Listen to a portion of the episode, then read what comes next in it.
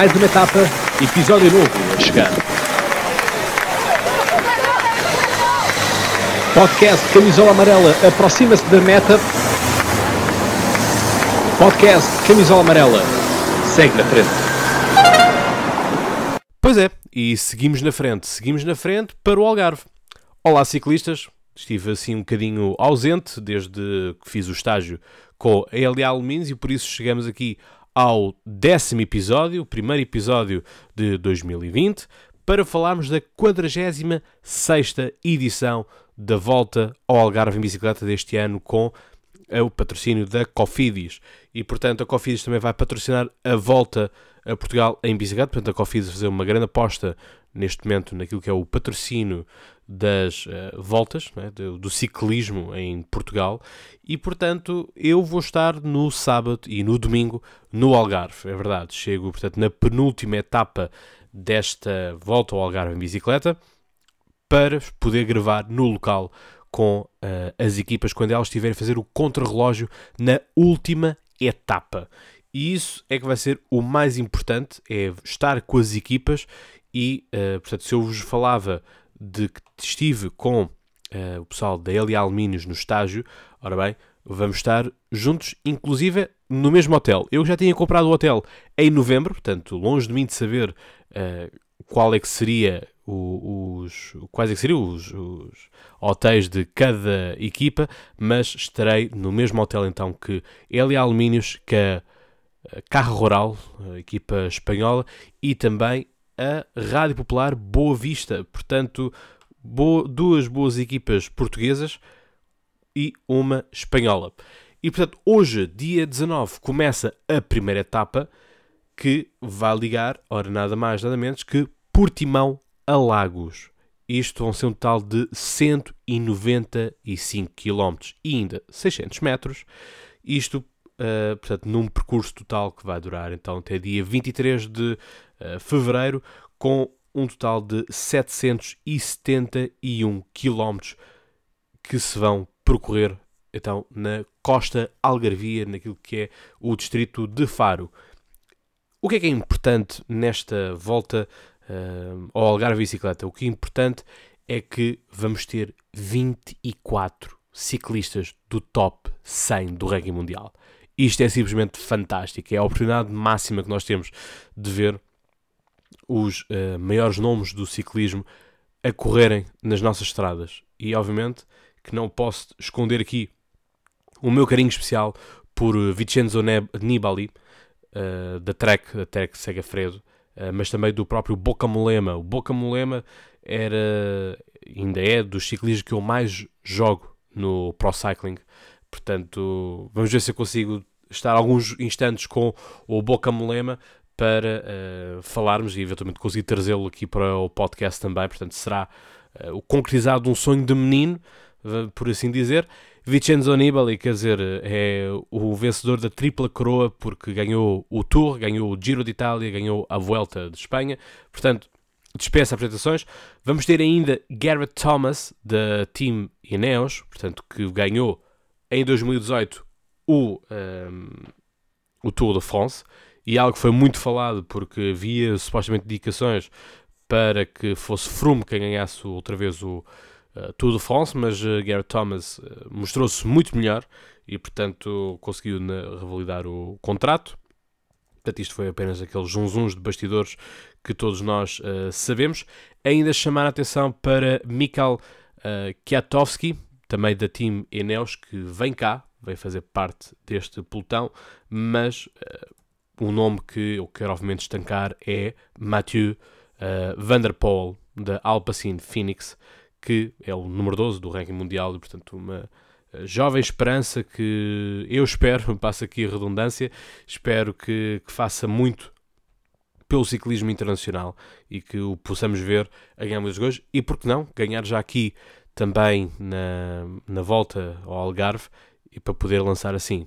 A volta ao Algarve uh, já tem 46 edições, sendo que inicialmente as edições uh, tinham 6 etapas e, portanto, Cândido Barbosa é quem tem o recorde, é quem tem o recorde desta, desta volta, em que ele ganhou as 6 etapas, Portanto, vamos ver quem é que se ver se este ano alguém consegue fazer 5 etapas de seguida a ganhar. Portanto, só temos 5 uh, etapas e, portanto, isto vai ser muito, muito interessante de uh, vermos isto. Vamos estar uh, a ser vistos em mais de 83 países, com, obviamente, transmissão pela Eurosport, no caso internacional, assim à cabeça, mas também a própria TVI, TV24, vai estar a transmitir uh, as repetições e tudo mais.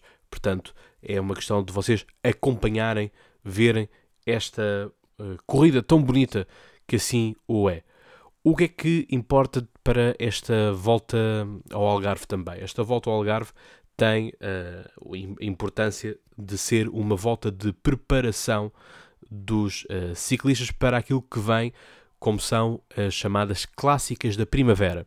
Ora, as clássicas da primavera temos obviamente Sanremo e Milão, como é óbvio, mas temos ainda a grande Paris-Roubaix e ainda a volta à Flandres, por exemplo. Isto para falar daquelas que são mais uh, conhecidas e que vocês certamente mais verão no Eurosport, que é sem dúvida um canal que aposta muito no ciclismo e ainda bem, porque para aqueles que são os amantes do ciclismo, uh, sejamos honestos, temos pouca uh, oferta, temos poucas televisões a transmitir. Uh, poderá não ser o espetáculo mais interessante de se ver, mesmo até para aqueles que são amantes da modalidade que praticam. Já muitos me confessaram que não é a coisa que mais gostam de ver porque se torna aborrecido e eu compreendo perfeitamente, porque estamos ali uh, 3, 4 horas a ver alguém pedalar e nós queremos pedalar e não podemos, enfim, a menos que coloquemos lá a nossa bicicleta em cima de um rolo ou que arranjemos uma elíptica, só assim uh, poderíamos também entrar na ação uh, da corrida, por assim dizer. Portanto, eu percebo perfeitamente tudo isso que uh, vocês vão sentindo, por assim dizer, a ânsia e também, enfim, estar ali 3, 4 horas no sofá confesso, eu também sou amante do ténis, eh, enfim, passado algum tempo, as coisas tornam-se um pouco difíceis de uh, podermos uh, acompanhar, por assim dizer, não é? Portanto, há isto tudo, todas estas agravantes, condicionantes que fazem com que se calhar não seja a coisa mais interessante. Porque aquilo que nós queremos é, uh, ao fim e ao cabo, no final do dia percebermos, vermos aquele, aquele sprint, aquela arrancada no final uh, de alguém que conseguiu levar toda a concorrência na frente e isso uh, é que acaba por ser as imagens de marca, não é? Vermos as cavaladas do Peter Sagan, não é? O grande Peter Sagan, que eu espero vê-lo a vestir, continuar a vestir de, de verde, né? a camisola dos pontos. Portanto, isso uh, será muito interessante nós acompanharmos. Vamos ver o que é que vamos ter daqui para a frente uh, no uh, circuito internacional. Mas ainda mais, temos, portanto, se eu vou estar no contra no contrarrelógio no domingo, vamos ter nada mais nada menos do que o campeão do mundo em uh, contrarrelógio. Portanto, isso é muito importante uh, de uh, assinalar, porque poderemos já pôr água na boca que ele vai limpar essa categoria. Todavia, nunca sabemos, não é? Portanto, é preciso não esquecer que temos uh, montanha ainda, temos uh, estrada, temos sprint, até porque a primeira etapa já se fala que é para os sprinters, portanto, sem grandes uh, subidas, portanto, isso é o que diria mais importante. E, portanto, vamos ver então como é que o australiano Rowan Dennis, o campeão mundial do contrarrelógio, se vai comportar na no, no, no, último dia da nossa prova aqui uh, no Algarve. E portanto, para ainda fazer um bocadinho referência à prata da casa, Rui Costa, da UA uh, eh, Team Emirates, não é? portanto, os Emirados Árabes Unidos têm vindo a subir de categoria em categoria e, portanto, tem à cabeça Rui Costa, que é campeão do mundo, uh, só assim, por, por fácil. Uh, portanto, é a referência que eles têm também nesta, nesta equipa. Portanto, uma equipa que vamos ver uh, como é que se vai comportar. Uh, obviamente que há um favoritismo claro para as equipas como a Ineos, como é óbvio, não é? Trek Segafredo também. Uh, e a Diocénica um bocadinho também. A Bora também vai cá estar. a Astana também vai cá estar. Com o terceiro, com aquele que ficou em terceiro lugar. na, na, na, portanto, na, na volta à Itália como a volta à Espanha, e falo aqui de Miguel Ángel López, portanto, dispensa apresentações, vocês certamente conhecerão este nome. Portanto, uh, é aguardarmos, é vermos como é que tudo isto se vai processar e, portanto, vamos esperar aqui uma grande, grande equipa, uma grande prova para acompanhar. Isto vamos ter 12 equipas do World Tour, 24 então dos 24 ciclistas do top 100. Isto vai dar um total de 25 nacionalidades que vão estar nas estradas uh, algarvias, portanto, para conhecer e dar também a conhecer o nosso Algarve. Isto tudo, portanto, juntando toda esta malta, dá qualquer coisa como quase 21 milhões de seguidores, uh, portanto, das redes sociais, todas juntas dos uh, ciclistas. Portanto, vamos acompanhar, já sabem, não se esqueçam de nos seguir nas redes sociais e, portanto, interagirmos. Uh, farei uma análise diária para aquilo que são as provas, Portanto, conto com o vosso lado, conto também com o vosso apoio. Se virem para o Algarve, é uma questão de mandar a mensagem.